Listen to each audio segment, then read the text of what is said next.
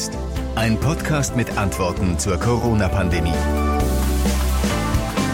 Heute sind wir mit einer Spezialausgabe unterwegs. Wir reden mit NRW-Gesundheitsminister Karl-Josef Laumann. Es gibt nämlich sehr, sehr viele Fragen, die uns erreicht haben. Fragen an den Minister. Eure Fragen, die ihr uns geschickt habt und die wir weiterleiten wollen. Ich bin José Nachsiandi und sage guten Tag, Herr Laumann. Ja, schönen guten Tag. Herr Minister, danke, dass Sie sich die Zeit nehmen in dieser stressigen Zeit. Seit dem Frühjahr sind Sie aus dem Rödeln gar nicht rausgekommen, muss man sagen. Das, deshalb erstmal die Frage, wie geht's Ihnen? Ja gut, ich meine, wir haben einfach seit Anfang März äh, einen Ausnahmezustand. Das Gesundheitsministerium ist natürlich, äh, wenn ich das mal so sagen darf, zum Pandemieministerium geworden. Äh, und es dreht sich eigentlich den ganzen Tag alles hier um die Pandemie.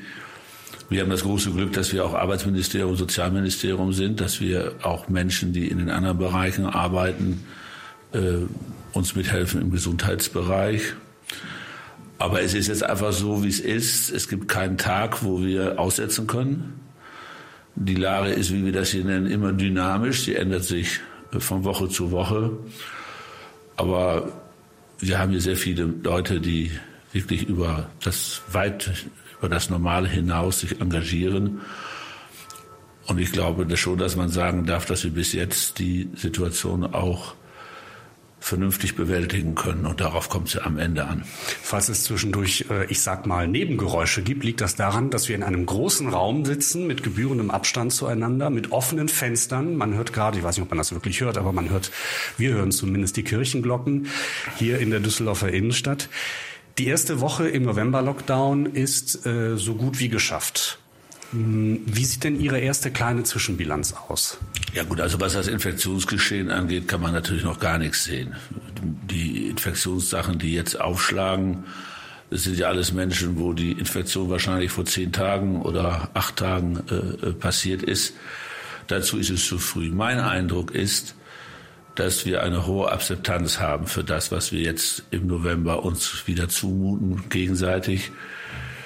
Auch die Umfragen, die ich kenne, sind etwa so, dass man ja sagen kann, dass nur ein knappes Drittel der Leute sagen, es ist ihnen zu viel. Aber zwei Drittel sagen, es ist richtig oder es ist noch zu wenig. Also mhm. von daher haben wir, äh, glaube ich, eine, in der Bevölkerung nach wie vor eine große Solidarität. Und es ist ja so, die Zahlen sind ja in den letzten Wochen einfach sehr stark in ganz Deutschland gestiegen. Wir sind jetzt bei einer Sieben-Tages-Inzidenz in Nordrhein-Westfalen, ich sag mal, von rund 170. Äh, vor vier, fünf Wochen redeten wir äh, über 50 und äh, haben schon dann mit den Gemeinden darüber geredet, welche Maßnahmen notwendig sind, äh, um es äh, wieder nach unten zu drücken. Das macht deutlich, dass einfach diese Kontaktbeschränkungen, für die wir uns entschieden haben, wirklich notwendig sind. Und äh, es ist ja so, wenn man dann sagt, dass man Schule und Kita richtigerweise nicht schließen will und dass man die Wertschöpfung, das heißt die Fabriken, die, das Handwerk, den Einzelhandel laufen lassen will, äh, dann bleibt ja, wenn man ehrlich ist, um Kontakte einzuschränken, eigentlich nur im weitesten Sinne der Freizeitbereich über. Und dafür hat man sich entschieden. Und das halte ich in der Gesamtabwägung für unser Land auch dann für das mildere und damit mhm. auch für das richtige Mittel. Steigen wir einfach direkt in die Hörerfragen ein. Viele, viele Fragen haben uns erreicht zum Themenkomplex Schule und Kindergärten. Und einsteigen möchte ich äh, mit der Frage dieser Schülerin. Hallo, ich bin Maja, ich bin elf Jahre und gehe in die sechste Klasse. Meine Frage ist, warum darf ich nicht mehr mit Freunden treffen, aber morgens dicht gedrängt im Schulbus stehen? Herr Minister. Ja gut, ganz einfach, weil wir der Meinung sind, dass Maya zur Schule gehen muss.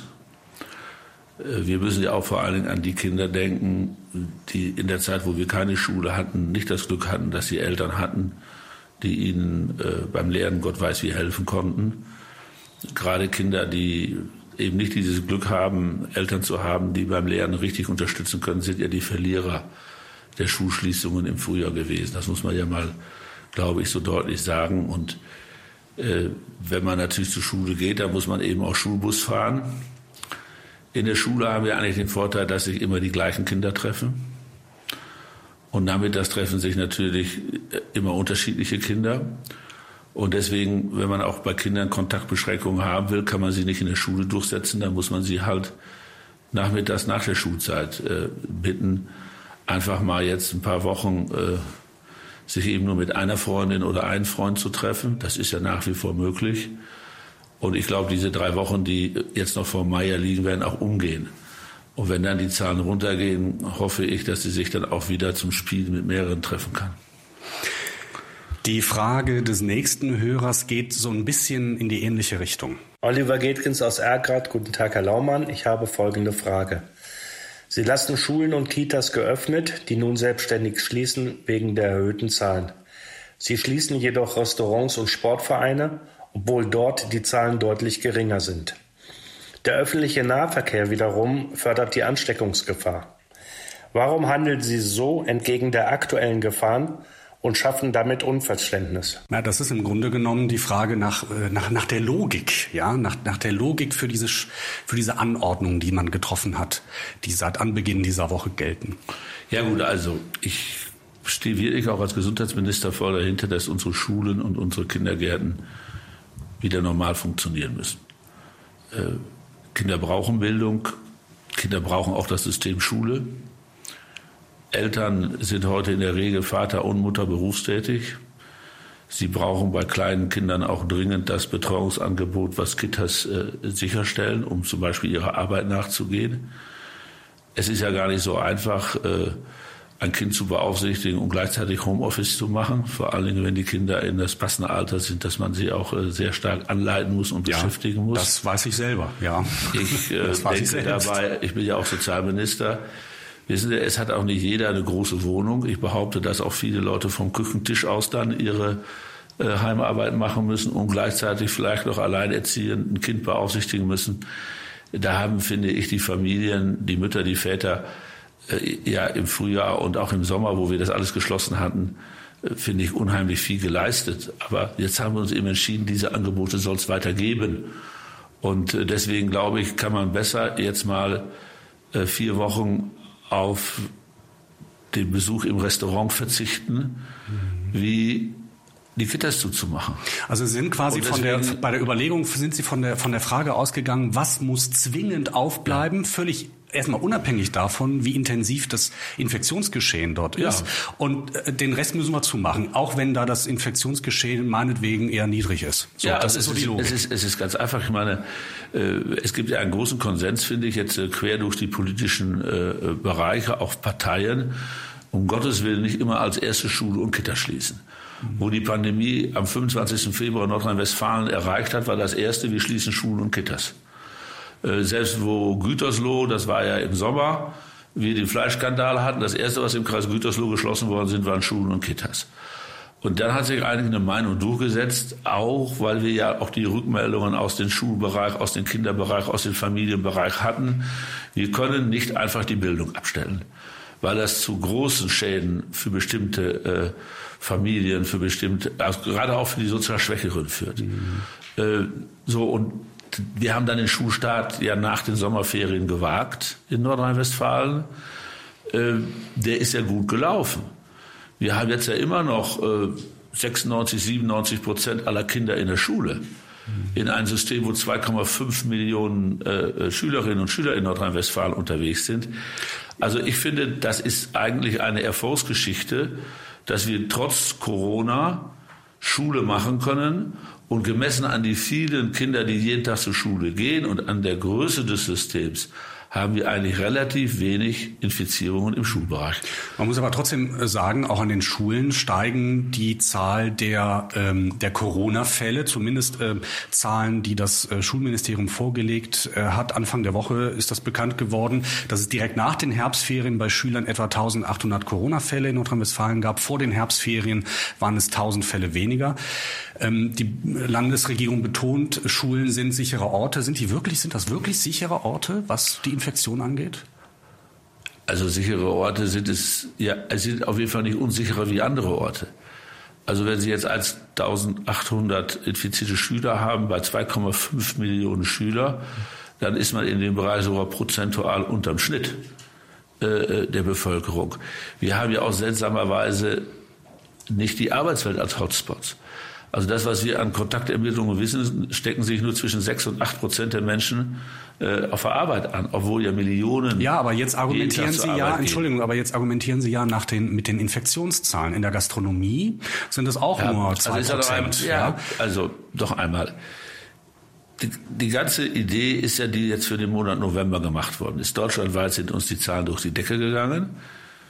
Man musste berechtigt, muss man Sorgen haben, wenn es so weitergeht, vor allen Dingen auch die Steigerungen sich immer schneller steigern, dass wir irgendwann auch Probleme in der Versorgung in unseren Krankenhäusern bekommen. Wenn man es so lange schlottern lässt, bis wir die Probleme in den Krankenhäusern haben, kann man es nicht mehr abbremsen. Oder es dauert sehr lange, bis man es wieder abgebremst bekommt. Und deswegen hat man sich entschieden, jetzt einzugreifen. Und ich sage noch einmal, der Grundgedanke ist klar, die Menschen stecken sich durch Kontakte an. Mhm. Wenn man keine Kontakte hat, kann man sich nicht anstecken. Man muss schon mit einem Infizierten enger zusammenkommen, näher wie 1,50 Meter Abstand. Man glaubt auch, dass man wenigstens 15 Minuten im Kontakt mit ihm sein muss. Die Übertragung passiert nun mal äh, über Tröpfchen in allererster Linie. Und wenn man weniger Infektionen haben, ist es logisch, dass man dann sagt, wir müssen weniger Kontakte haben.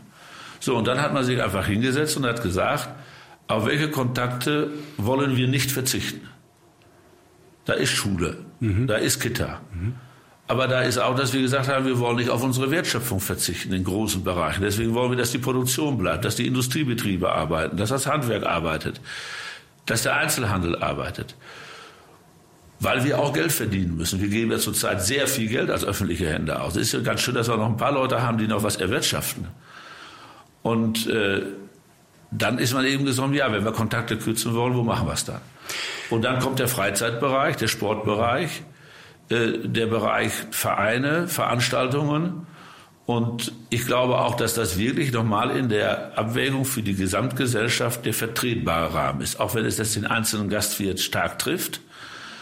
Und deswegen ist ja auch eine zweite Karte äh, auf den Tisch gelegt worden, dass man gesagt hat, wenn jetzt ein kleiner Teil der äh, Unternehmen, der Mitarbeiter große Opfer bringen muss, um die Kontakte zu reduzieren, dann ist es auch eine Selbstverständlichkeit, dass wir versuchen, so gut es geht, sie dafür zu entschädigen. Das sind die 75 Prozent gemessen am Einkommen im November vergangenen Jahres. So ist es. Bleiben wir noch kurz bei, den, äh, bei der Thematik Schule. Da stellt sich auch manchmal die Frage, wieso die Gesundheitsämter mit äh, Corona-Fällen umgehen gehen, wenn es um Quarantäneanordnungen für die ganze Klasse oder für einzelne Schüler geht. Hier die nächste Frage. Hallo, mein Name ist Jessica aus Düsseldorf. Ich habe äh, ein Anliegen und zwar wollte ich gerne wissen, wie es momentan mit den Quarantäneregelungen an den weiterführenden Schulen aussieht.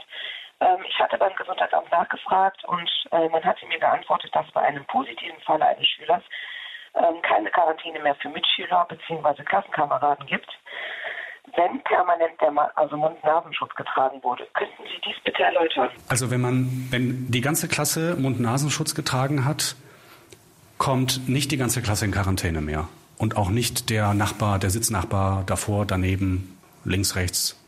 Ist das so korrekt? Es wird, also erstmal ist es immer eine Entscheidung des örtlichen Gesundheitsamtes. Wir steuern das nicht systematisch jetzt über das Landesministerium in alle Gesundheitsämter rein, weil wir sagen, die müssen sich den Einzelfall angucken und dann angemessen reagieren. Jetzt will ich nicht bestreiten, dass das eine Amt vielleicht auch äh, unterschiedliche Maßstäbe in der Frage hat, was ist angemessen. Das ist ja ganz logisch, dass das nicht einheitlich ist. Aber wenn zum Beispiel alle Schüler eine Maske tragen, ist natürlich der Einzelfall anders zu bewerten, als wenn die Kinder keine Maske tragen. Äh, wenn der Abstand groß ist in der Klasse, ist die Einzelmaßnahme anders zu bewerten, als wenn der Abstand eng in der Klasse ist. Mhm. Und deswegen ist das, sind die Entscheidungen der Gesundheitsämter in dieser Frage immer sehr unterschiedlich. Und äh, auch von den Briefen, die wir hier kommen, weiß ich, dass manche Unterschiede die Menschen sich auch schwer erklären können. Das will ich gar nicht bestreiten. Aber wir können einfach, weil wir die Gebäude nicht kennen, weil wir die Zusammenhänge nicht kennen, können wir nicht jetzt einfach ein ganz enges Korsett über alle Entscheidungen der Gesundheitsämter als Land legen, sondern wir müssen da schon sagen, ihr müsst das vor Ort beurteilen. Und es ist ja auch so, dass in den Gesundheitsämtern ja auch sehr viele Fachleute arbeiten, die sich mit dem Thema schon länger beschäftigen, wie man Pandemien und äh, ähnliche Dinge auch äh, eingrenzen kann. Und ich glaube, dass wenn man da jetzt einfach mal einen Strich drunter macht, wie wir durch dieses äh, gute halbe Jahr jetzt gekommen sind, möchte ich auch mal sagen, dass unsere Gesundheitsämter in Nordrhein-Westfalen einen guten Job gemacht haben und es ja auch jetzt wirklich unter einer schweren Arbeitsbelastung, weil die Nachverfolgung doch jetzt sehr viel Zeit in Anspruch nimmt, weil die Fälle so viel sind, äh, unter Hochdruck arbeiten. Und ich glaube, dass da die Entscheidungen alles in allen zu akzeptieren sind. Aber ich will in dem Zusammenhang ganz klar sagen, ich würde mir schon auch wünschen, dass das RKI, wir orientieren uns ja in den Fragen, wie lange ist zum Beispiel Quarantäne? Wann kann man aus einer Quarantäne raus, wenn man einen negativen Test hat? Das entscheide ich ja hier nicht, äh, sondern wir orientieren uns da an das Robert Koch Institut, was ja ohne Frage eine fachlich gute Autorität in diesen Fragen ist. Aber in aber einer da, Frage, Herr Aber Minister? da würde ich mir schon wünschen, das sage ich ganz offen, dass auch angesichts der hohen Zahlen von Quarantänefällen zurzeit in Deutschland das Robert Koch Institut seine Richtlinien auch mal überprüft. Okay. Also ich würde es auch für vertretbarer halten, wenn man von 14 Tage auf 10 Tage Quarantäne ging. Aber das ist eine Entscheidung, die wir nicht in einem einzelnen Bundesland treffen, sondern die auch in Berlin, finde ich, im Robert-Koch-Institut nochmal diskutiert werden sollen. Das ist ein Appell ähm, aus dem Land Nordrhein-Westfalen an das Robert-Koch-Institut. Ich wollte gerade sagen, dass in einem Punkt äh, sich das Land nicht an Empfehlungen des Robert-Koch-Instituts hält. Und deshalb sollten wir auch über das reden, was in Solingen gerade äh, los ist. In Solingen, da hatte die Stadt ja versucht, das Ansteckungsrisiko an Schulen weiter zu senken. Äh, es gab äh, sogenannten Hybridunterricht, also die Hälfte der Klasse wurde nach Hause geschickt, die andere Hälfte wurde in der Schule unterrichtet. Und dann haben die irgendwann nach einem Tag oder so oder nach einer Woche gewechselt, äh, tageweise und so weiter. Das hat Ihre Kollegin Schulministerin Gebauer untersagt. Äh, da halten Sie sich nicht an die Empfehlung des Robert-Koch-Instituts. Warum? Weil wir, wie alle Bundesländer gesagt haben, wir machen diese ganzen Kontaktbeschränkungen auch deswegen, damit Schule und Kita in Präsenzunterricht bleibt. Und das haben wir durchgesetzt weil wir auch der Meinung sind, bei allem Respekt äh, vor dem Bürgermeister von Solingen und seiner Verwaltung, nicht der Meinung sind, dass jeder Bürgermeister sein eigener Schulminister ist, sondern dass wir hier eine Einheitlichkeit in Nordrhein-Westfalen wollen, dass Schulen und Kitas aufzubleiben haben. Und deswegen äh, hat das Schulministerium gesagt, müssen wir uns hier in dieser Frage als Land durchsetzen. Wir haben auch im Kabinett drüber geredet. Das war dann auch die Meinung des Kabinettes. Und von daher haben wir dann äh, den Bürgermeister von Solingen angewiesen, eben den Präsenzunterricht in seiner Stadt wieder äh, zuzulassen. So, jetzt will ich aber auch sagen, weil ich den Bürgermeister von Solingen kenne, das ist ein vernünftiger Mann, der hat aus seiner Sicht nach bestem Wissen und Gewissen eine Entscheidung getroffen. Aber das Land hat eben auch eine Verantwortung, dass nicht an jeder Stelle die Strategie, warum wir uns diese ganzen äh, Einschränkungen etwa in der Gastronomie zumuten, kann natürlich nicht von Gemeinde zu Gemeinde anders ausgelegt werden. Und deswegen hat man so entschieden, dass wir hier schon zum jetzigen Zeitpunkt eine Einheitlichkeit haben wollen. Denn eins muss man ja sehen, die Entscheidung von Solingen, äh, wenn man sie hätte laufen lassen, hätte natürlich in keiner anderen Stadt dann mehr wieder zurückgeholt werden können. Soweit zu Solingen. Es gibt ja auch Unsicherheiten an den Kindergärten, an Kitas, auch bei den Erzieherinnen. Lisa de Jong aus Köln hat deshalb, Herr Minister, diese Frage an Sie. Hallo Herr Laumann, ähm, ich bin Erzieherin in einer Kindertagesstätte und bin durch meinen Diabetes Typ 1 vorerkrankt. Aufgrund der hohen Infektionszahlen aktuell mache ich mir große Sorgen, ähm, ob das für meine Gesundheit noch in Ordnung ist, dass ich in der Kita arbeite. Leider gibt es von der Politik aktuell noch keine Regelungen dazu, ob die Risikogruppen weiter mit den Kindern arbeiten sollen oder nicht. Und ich verstehe auch den Arbeitgeber, der die Risikogruppe natürlich nicht einfach rauszieht, da er natürlich dann auch mit Personalmangel zu kämpfen hat. Daher die Frage, was können Sie für uns tun und wie soll das weitergehen? Sollen wir ähm, riskieren, uns zu infizieren und einen schweren Verlauf zu haben oder wird sich da doch noch was ändern? Also die Sache ist sehr kompliziert, um sie im Einzelfall zu lösen. Das wir beschäftigen uns auch in der äh, Sozialabteilung, Arbeitsmarktabteilung mit dieser Frage. Rein rechtlich ist es so, ist natürlich der Arbeitgeber für den Arbeitsschutz verantwortlich. Das heißt, in diesem Fall muss der Kindergartenträger geeignete Maßnahmen ergreifen, damit sich die Erzieherin auch gesund auf der Arbeit bleibt. Es gibt zurzeit keine Entschädigungsfragen in dieser Frage, außer dass der Arbeitgeber in der Verantwortung ist.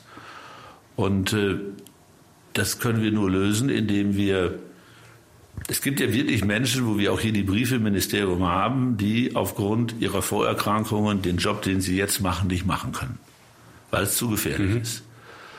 Und man muss ganz ehrlich sagen, wir haben zurzeit in diesem Sozialstaat keine Sozialversicherung zum Beispiel, die da in die Lohnersatzleistungen reingeht. Es gibt keine. Außer die Grundsicherung. Mhm. Also wenn jemand dann... Ähm, also niemand bekommt Geld dafür, dass er zu Hause bleiben muss, weil er eine Vorerkrankung hat. So ist es. So. Da, da haben wir keine Regelung. Es sei denn, man ist äh, so bedürftig, dass man in die Grundsicherung mhm. fällt. Auf dieses so im Volksmund Hartz-IV-Geld genannt, SGB äh, 11 Leistungen, hat natürlich jeder einen Anspruch. Äh, wir haben zurzeit bei den SGB-Leistungen die Vermögensprüfungen ausgesetzt, sodass die Leute leichter an diese Leistungen kommen. Aber sie müssen natürlich dann auch vom Gesetz her den Arbeitsmarkt zur Verfügung stehen. Und zwar dann auch den anderen Arbeitsmarkt. So, und jetzt geht es ja darum, nehmen wir jetzt diese Kindergärtnerin als Beispiel. Sie will ja gar nicht den Arbeitsmarkt zur Verfügung stehen, weil sie Kindergärtnerin ist und nach der Pandemie, denke ich, mhm. auch wieder in ihrem Kindergarten arbeiten will. Und da haben wir, das muss man ganz klar sagen, zurzeit, das haben wir jetzt in dieser Pandemie festgestellt, gibt es wirklich aus meiner Sicht als Arbeits- und Sozialminister eine Regelungslücke, die ich aber hier mit Landespolitik auch nicht schließen kann. Aber es ist für die Betroffenen ohne Frage ein Problem. Was, es ist die Gruppe, finde ich, in der Bevölkerung, worauf wir in dieser Pandemie keine richtige Antwort haben. So, das heißt, das ist, äh, da muss der Bund, da muss die Bundespolitik sich darum kümmern. Das ja, muss also Sozialgesetzbuch also, rein. Man oder müsste was? Gesetze ändern. Ja. Äh, man kann ja die, die Sachen also durchspielen sie ist ja nicht arbeitsunfähig, deswegen kann sie auf jeden Fall keine Erwerbsunfähigkeitsrente bekommen. Also scheint die Rentenversicherung schon mal in der Betrachtungsweise aus meiner Sicht äh, völlig aus. Dann hast du die Frage Berufsgenossenschaft. Sie kann ja ihren Beruf zurzeit wegen der Pandemie nicht ausüben, aber die Berufsgenossenschaft würde sagen, ja, da müssen wir sie umschulen. Aber jetzt bleiben wir wieder bei dem Beispiel unserer Erzieherin. Ich gehe davon aus, dass sie sehr gerne Erzieherin ist, nach der Pandemie wieder Erzieherin sein soll. Also eigentlich eine Umschulung. Macht keinen Sinn. Auch keinen Sinn macht. Okay. Also so, es gibt dann bist du schon mit den äh, Möglichkeiten, die ich über die Sozialversicherung kenne, am Ende. So, und der Arbeitgeber, strich jetzt in diesem Fall der Kindergartenträger, wird ja auch sagen, wenn die Frau jetzt sich entscheidet, nicht mehr in den Kindergarten zu kommen, wie, wie soll ich die weiter bezahlen? So, und äh, deswegen muss man schon ganz offen zugeben, dass Menschen, die temporär ihren Beruf wegen Pandemie nicht ausüben können, irgendwie, das muss ich ganz offen zugeben, finde ich, äh, doch durchs Rost fallen. Wir schließen ein bisschen das Kapitel Schulen und Kindergärten. Herr Minister, wir befinden uns seit Montag in einem Teil Shutdown müsste es eigentlich ja richtig heißen. Nicht Lockdown, sondern Shutdown. Was gibt Ihnen die Gewissheit, dass die getroffenen Maßnahmen, die wir seit Montag alle miteinander unternehmen, dass das irgendwas bringt? Die Gewissheit habe ich auch nicht. Aber ich sage mal, die begründete Annahme habe ich schon, dass wenn die Kontakte erheblich in einer in der Bevölkerung abnehmen, dass damit auch das Infektionsgeschehen abnimmt mhm. oder zumindest nicht mehr so stark steigt, wie es in den letzten Wochen gestiegen ist. Wann das rechnen Sie denn mit, mit, mit einem Effekt? Also wann schauen Sie auf Zahlen und sagen, ach, das könnte schon ein Effekt des, des Shutdowns sein? Frühestens Mitte des Monats. Man hat sich ja auch verständigt, dass es am 16. November, dann ist ja die, der halbe Monat um, es auch wieder eine erneute Telefonschalte der Bundeskanzlerin mit den Ministerpräsidentinnen und Ministerpräsidenten gibt, wo man genau diese Frage dann auch sicherlich besprechen wird. Mhm. Das ist jetzt keine Hörerfrage, aber eine, die ich mir die ganze Zeit überstelle. Ähm, Sie in der Politik fungieren im Moment, in den vergangenen Wochen und Monaten, oft als Feuerwehrmann. Also es brennt, die Zahlen gehen nach oben, wir müssen reagieren, da muss etwas gemacht werden. Was ich vermisse, ist äh, eine langfristige Strategie. Also ähm, Viele machen uns ja, die einen mehr, die anderen weniger Hoffnung, dass es bald einen Impfstoff gibt. Äh, nur bin ich jetzt ein, ein Typ, der sagt, da möchte ich gar nicht drauf spekulieren. Ich frage mich, wie kann ich langfristig oder mittelfristig mein Leben so umgestalten, dass ich mit diesem Virus irgendwie zurechtkomme. Und da ein, ein Entwurf davon, eine, sagen wir, Vision in der Politik habe ich bisher noch nicht gehört. Wie ist denn Ihre? Ich glaube, dass wir es ja so falsch nicht gemacht haben in Deutschland. Wenn man sich jetzt einfach mal anschaut, wie wir durch dieses äh, Dreivierteljahr gekommen sind, wie unser Gesundheitssystem damit fertig geworden ist, wie die Todesrate in Deutschland ist und ich das mit vergleichbaren Ländern um uns herum vergleiche, finde ich, hat das deutsche System es nicht schlecht gemacht. Am, ja, Ende, am Ende muss man es doch von den Ergebnissen her sehen. Und äh, die Strategie war ganz einfach. Wir haben am Anfang einen sehr großen Lockdown gemacht, natürlich auch vielleicht etwas überreagiert, weil wir damals gar nichts wussten. Mhm. Wir wissen heute mehr, wir haben viel gelernt in diesem Dreivierteljahr. Dann haben wir, finde ich, einen relativ entspannten Sommer gehabt.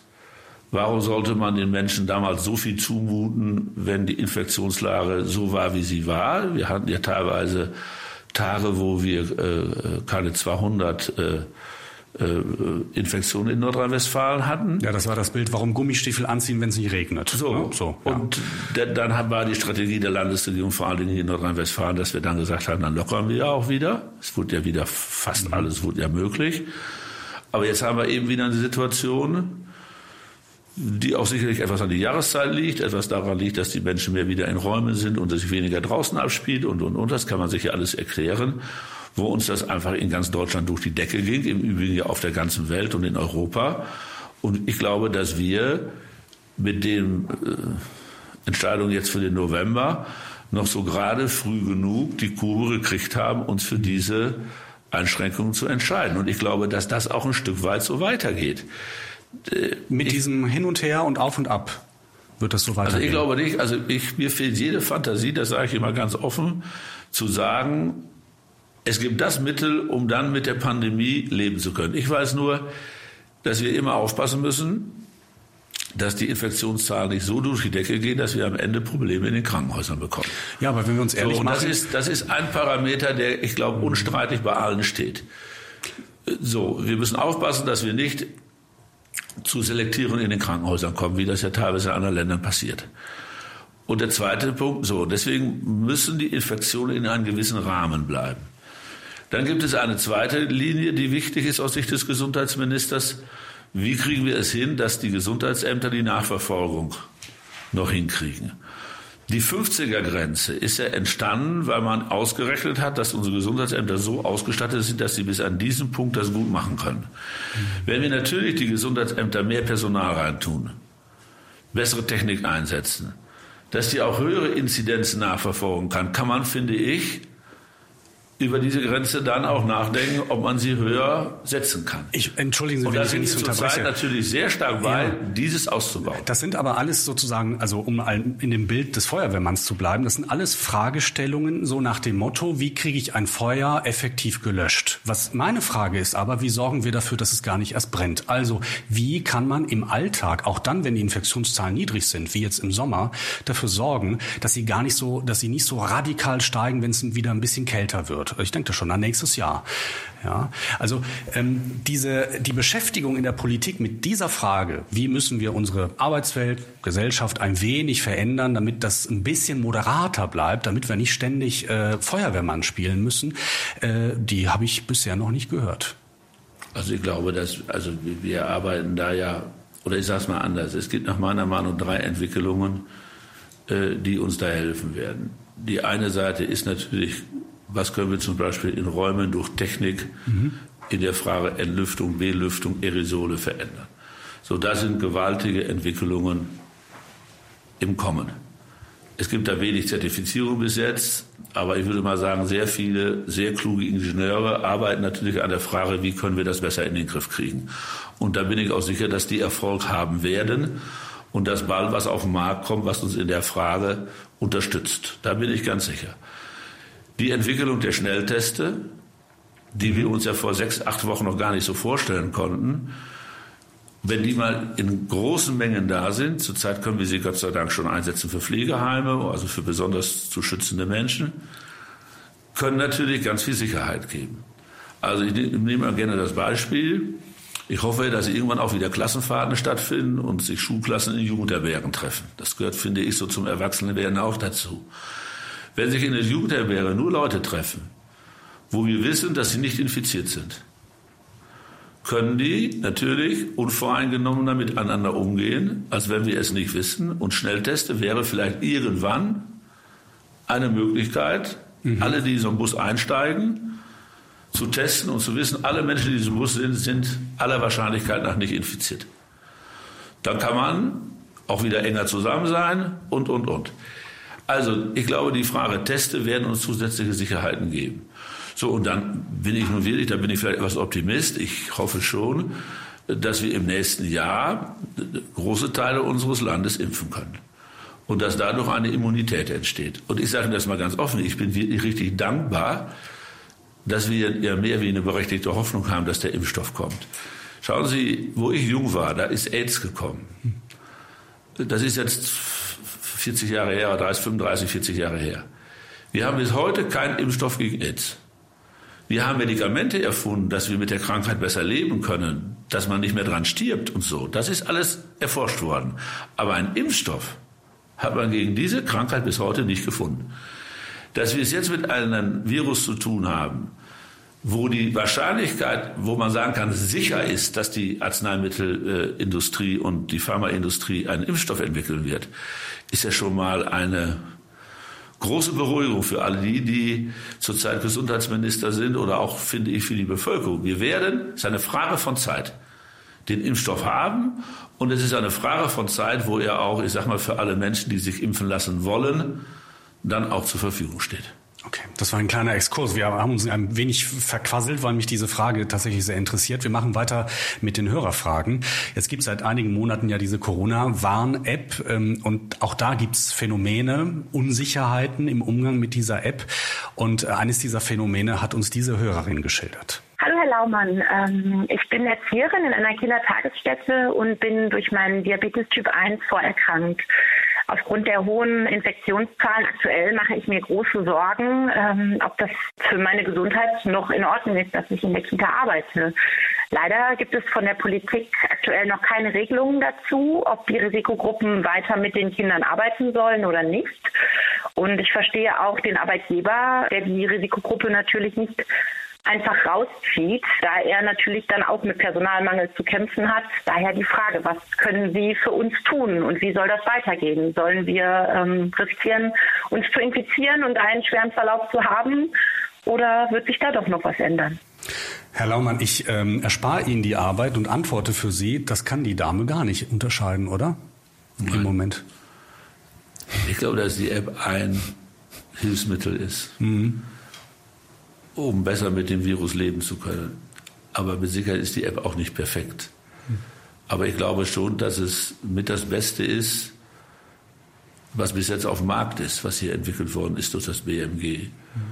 Und äh, wahrscheinlich will man eben mit dieser Unsicherheit auch ein Stück weit äh, leben müssen. Aber ich glaube schon, dass die App auf der anderen Seite viele äh, Menschen auch warnt, die nun wirklich ein Problem haben könnten aufgrund von Begegnungen, die sie hatten. Und ich finde das Schöne an dieser App, auch bei aller Unvollkommenheit, die sie hat, ist ja, dass der Datenschutz in dieser Frage, finde ich, auch aus Sicht der Bürgerinnen und Bürger eine hohe Priorität gehabt hat. Mhm. Und eben wegen dieses gewährleisteten Datenschutzes kann man mal nicht unterscheiden, ist es der Nachbar von unten drunter oder jemand, so dem ich auf der Straße begegnet bin.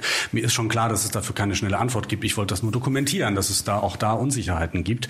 Ähm, es gibt auch Fragen dazu, ob die getroffenen Schutzmaßnahmen jetzt für, für, den, für den November überhaupt Tja, ob man einen Aspekt äh, in der Politik da mit bedacht hat. Ähm, da wäre zum Beispiel die Frage von diesem Hörer hier von Jermaine Marz aus Düsseldorf. In Düsseldorf sind äh, ca. 54 Prozent aller Haushalte Single-Haushalte, die gewollt oder ungewollt allein leben und auch unter Umständen keine Familie mehr haben. Sind Sie sich bewusst, welche massiven und im Vergleich zu Familien benachteiligenden Auswirkungen die aktuellen Maßnahmen auch speziell diese Gruppe haben? Wurde hierüber überhaupt nachgedacht oder ging es in erster Linie nur um Familien, was einer Zweiklassengesellschaft gleichkommt? Sie sind ja nicht nur Gesundheitsminister, auch Sozial- und Arbeitsminister. Das heißt auch mit solchen Fragen befasst. Ja.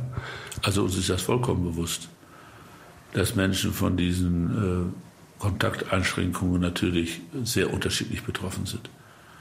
Leute, die in Familien leben, haben natürlich mehr Kontakte, auch Kontaktmöglichkeiten wie Menschen, die alleine leben. Deswegen haben wir das ja nun auch gemacht, dass sich jeder nach wie vor noch mit einer Freundin oder einem Freund treffen kann. Aber mir ist schon klar, dass es auch sehr viele Menschen gibt, die auch wenig Kontakte haben. Allerdings auch schon vor der Corona-Krise. Und ich glaube, da gibt es einfach äh, Hilfsmittel, die man da sehr nutzen kann. Wir können natürlich miteinander telefonieren. Wir können auch die neuen Medien einsetzen, um soziale Kontakte zu pflegen. Ich komme gerade von einem Besuch bei den Dominikanern hier in Düsseldorf, die die Telefonseelsorge für die Stadt Düsseldorf betreiben. Ja, die sagen ganz klar, wir haben ungefähr doppelt so viele äh, Anrufe jetzt in der Telefonseelsorge wie vorher. Aber dann bin ich auch sehr dankbar, dass es zum Beispiel sowas wie Telefonseelsorge gibt, wo man einfach einen Menschen anrufen kann und mit denen reden kann, wenn einem die Decke auf den Kopf fällt. Und die Patrice haben mir erzählt, es sind nicht in der Regel religiöse Gespräche, mhm. sondern es sind einfach Menschen, die wollen reden. Und deswegen finde ich, äh, ist mir das sehr bewusst, dass da Probleme sind, aber es ist doch auch schön, dass wir auf der anderen Seite auch Menschen haben und auch Institutionen haben, die auch diesen Menschen ein Angebot machen, wenn ihnen die Decke auf den Kopf fällt, wo man mal anrufen kann und wo man mal mit jemandem reden kann. Es gibt, glaube ich, jetzt müsste ich selbst mal nachgucken, aber ich glaube, es ist Großbritannien. Da gibt es einen Minister, der zusätzlich auch noch ähm, Einsamkeitsminister ist, also zuständig für das, für den, für das Themengebiet Einsamkeit. Vielleicht wäre das mal. Das ist in Nordrhein-Westfalen immer beim Sozialminister. okay. Herr Minister, Sie als Landesgesundheitsminister, Ihr Kollege im Bund Jens Spahn, der Ministerpräsident, die Kanzlerin, alle suchen im Moment die Öffentlichkeit, wie verrückt möchte ich fast sagen, ähm, viel mehr als äh, in den Jahren davor. Ähm, äh, haben Sie als Politiker den Eindruck, dass Politik da, was die Corona-Regeln angeht, auch was die Beweggründe für bestimmte Entscheidungen angeht, da so eine Art Erklärungsrückstand hat? Also ich glaube, dass oder ich sage mal anders, ich bin ja nun auch schon ein paar Jahrzehnte in der Politik. Das Informationsbedürfnis der Medien und auch der Bevölkerung zu diesem Thema ist nach wie vor groß. Es war im Frühjahr, fand ich, äh, sehr, sehr groß. Ich finde auch, dass im Frühjahr die Medien uns sehr geholfen haben, alles das, was wir über das Virus wissen, auch weit in die Bevölkerung reinzutragen. Aber selbst jetzt nach diesem fast dreiviertel Jahr ist das Informationsbedürfnis, was dieses Thema angeht, nach wie vor in der Bevölkerung groß. Sie sind, Sie sind eigentlich Und im Moment nur noch Corona-Minister, oder? Das ist man zurzeit sehr stark, ja. klar. Und äh, weil das Bedürfnis der Menschen, sich über dieses Thema zu informieren, so groß ist, spielt es natürlich auch in der Öffentlichkeitsarbeit eine Riesenrolle. Klar, das geht auch gar nicht anders. Aber andersrum muss man auch mal sagen, wir Politiker machen ja auch zurzeit Grundrechtseinschnitte, das haben wir ja gar nicht vor, also das habe ich mir gar nicht vorstellen können.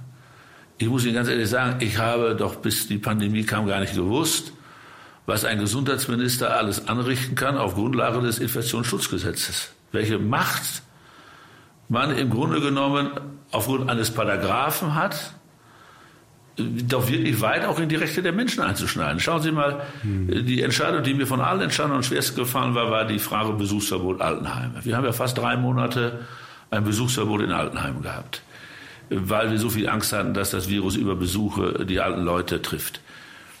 Äh, das ist doch die größte, wenn man einen, Menschen sagt, die 50 Jahre verheiratet sind, der eine lebt im Altenheim, der andere ist noch nicht im Altenheim, ihr dürft auch nicht mehr besuchen.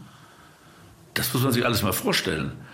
Und äh, wenn man so weit sowas macht, dass dann natürlich auch eine, eine wirklich starke Kommunikation von Regierungen, von Politikern mit der Bevölkerung notwendig ist, das liegt doch auf der Hand. Herr Minister, wir haben uns eben sehr viel mit der Situation an Schulen und äh, Kindergärten äh, beschäftigt. Bei der nächsten Hörerfrage, da geht es um äh, im weitesten Sinne äh, die Situation an den äh, Behörden, aber auch im Gesundheitswesen. Guten Tag, Herr Laumann. Mein Name ist Johannes Meersmann aus Ostbevern. Seit März finden praktisch keine Qualitätsprüfungen in Pflegeeinrichtungen statt. Die gut ausgebildeten Prüfer, alles Pflegekräfte oder Ärzte, sind seit März bei vollem Lohn zu Hause. Warum wurden die im Sommer nicht auf die Situation jetzt vorbereitet bzw. in den kritischen Bereichen eingearbeitet? Warum sind die immer noch zu Hause bei vollem Lohn und unterstützen nicht die Behörden vor Ort oder andere Einrichtungen? Also es ist so, dass wir anlassbezogene Prüfungen in den Altenheimen hat der MDK immer gemacht. Also wir haben die Altenheime nicht zu einer rechtsfreien Zone gemacht sondern wenn es einen Hinweis in ein Altenheim kam, dass was nicht in Ordnung ist, hat der MDK selbstverständlich geprüft. Der zweite Punkt ist, ich glaube, ab September, also seit September werden auch wieder diese Regelprüfungen gemacht, wie es immer war. Und der MDK hat uns auch sehr viel Personal zur Verfügung gestellt als Aushilfen in Altenheime, weil es ja teilweise auch ausgebildete Krankenschwestern, Krankenpfleger sind. Äh, sie haben Gesundheitsämter unterstützt. Also da möchte ich jetzt auch mal eine Lanze für den MDK sowohl im Rheinland wie in Westfalen äh, äh berechnen die sind hier gewesen, die Chefs der MDKs an diesem Tisch und haben gesagt, wir können das jetzt zurzeit wegen Corona nicht mehr in die Haushalte gehen, wir können nicht mehr die Begutachtungen machen, das machen wir jetzt alles über Papier, Papierform. Äh, aber wir bieten Ihnen auch an, dass unsere Mitarbeiter im, äh, äh, als Feuerwehr, sage ich mal, mhm. im Gesundheitswesen zur Verfügung stehen. Und das haben sie auch gemacht. Also das hat stattgefunden. Das hat ja, stattgefunden. Okay. Und ich muss sagen, nicht, dass wir jetzt auf die zugegangen sind, sondern die sind sogar auf uns zugekommen und haben uns sich angeboten. Und das hat auch gut funktioniert. Okay. Wie ist denn im Moment die Situation an den Krankenhäusern? Und ich meine damit nicht die Lage Intensivbetten, sondern die Personalsituation. Denn Mitarbeiter, Pfleger, Pflegerinnen, Ärztinnen, Ärzte sind ja auch nur Menschen, die sich da draußen anstecken. Und da kann ein Krankenhaus schnell in Personalnot kommen. Haben Sie da den Überblick? Also was die Altenheime angeht, haben wir einen ganz genauen Überblick, weil es da zum Meldewesen gehört. Bei den Krankenhäusern haben wir es nicht. Äh, wir hören viel. Äh, wahr ist, die Personalsituation im Gesundheitswesen war immer schon eng. Wir haben Ärztemangel, wir haben auch Pflegekräftemangel, was natürlich in einer solchen Krise auch sicherlich sich verschärft. Äh, allerdings muss ein Krankenhaus immer wissen, dass es auch Krankenstände gibt. Es gibt auch, wo es noch kein Corona gab, Grippewellen und ähnliches, wo auch ein Krankenhaus funktionsfähig bleiben muss. Und ich glaube, dass unsere Krankenhäuser das zurzeit noch sehr gut steuern können.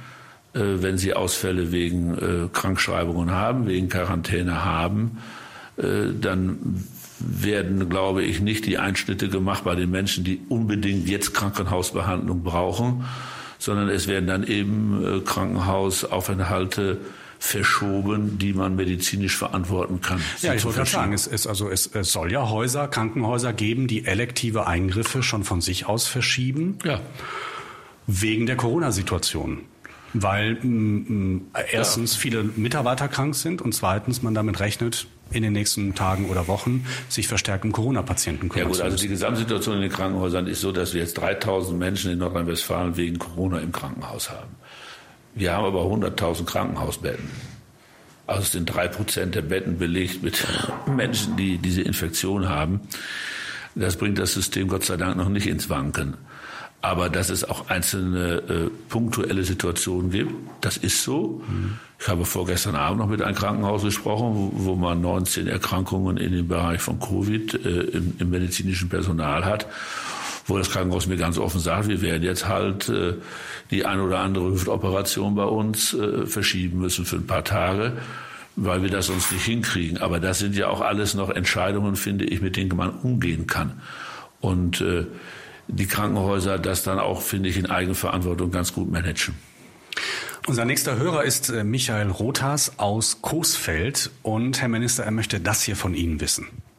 Hallo, Herr Laumann. Ich habe mal eine Frage. Und zwar nach der ersten Lockdown-Welle im Frühjahr wurde bundeseinheitlich gesagt, dass sobald ein Kreis den Wert von 50 überschreitet, dieser wieder in den Lockdown verfällt. Aber nachdem im Oktober die Zahlen gestiegen sind, wurde nichts gemacht. Warum sind die einzelnen Kreise, warum hat man die damals nicht einzeln wieder zugemacht? Also, es ist nicht so, dass in den Kreisen, die 50 hatten, nichts gemacht worden ist. Wir haben sogar noch in Nordrhein-Westfalen eine gelbe Ampel eingeführt und haben Bei gesagt, 35, wenn, ne? wenn die über 35 kommt, dann müssen wir mal genau hingucken, was ist da los. Ab 50 mussten Maßnahmen ergriffen werden. Wir haben dann immer bei 35 unser Landesgesundheitszentrum in Bochum gesagt, kümmert euch da mal um, redet mit dem Gesundheitsamt. Das haben die auch getan. Und dann waren die, die, die, die Maßnahmen ja unterschiedlich. Wenn Sie jetzt die Infektion zum Beispiel dadurch hatten, dass eine Infektion in einer Fleischfabrik passiert ist und deswegen die Zahlen nach oben gingen, dann hat man natürlich nichts machen müssen, weil man ja den Herd kannte und ihn äh, äh, eingrenzen konnte. Aber wenn das dann so ein diffuses Geschehen war, dann haben die auch Maßnahmen ergriffen. Ich sage mal, eine Maßnahme, die immer ganz schnell gemacht worden ist, ist, dass bestimmt dass große Veranstaltungen nicht mehr stattgefunden haben. Wir haben doch wegen den 50 in Dortmund ein Festival, in, Entschuldigung, in Düsseldorf ein Festival abgesagt, um nur mal ein Beispiel zu nennen. Oder dass die Gemeinden gesagt haben, es dürfen jetzt keine Hochzeiten mehr mit 150 Leuten stattfinden, sondern eben nur noch mit 20 oder 30. Äh, so Maßnahmen sind ergriffen worden. In Einzelfällen haben Gemeinden dann auch wieder die Maskenpflicht etwa in Schulen eingeführt. Also das ist schon gemacht worden. Nur wenn am Ende alle auf die 50 zugehen, und in dem Punkt äh, sind wir ja, dann sind natürlich andere Maßnahmen notwendig.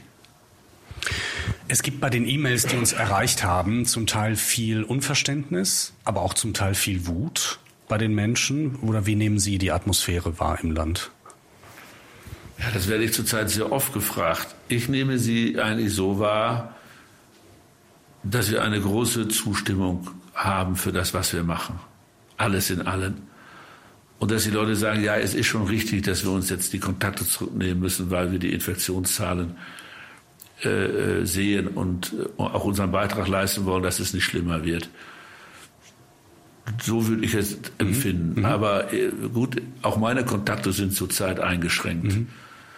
Und äh, das will ich jetzt ja nicht bestreiten, dass dann sich dann auch vielleicht nur noch in bestimmten Be Umgebungen, es kommt ja nicht bei weitem nicht mehr mit so vielen Leuten zusammen wie äh, vorher. Ist ja bei uns genauso. Es gibt keine Abendveranstaltungen mehr, es gibt keine Diskussionsrunden mehr mit Bürgerinnen und Bürgern, äh, wie man das sonst eigentlich jeden Abend gemacht hat. Mhm. Also auch wir äh, haben Kontaktsperren.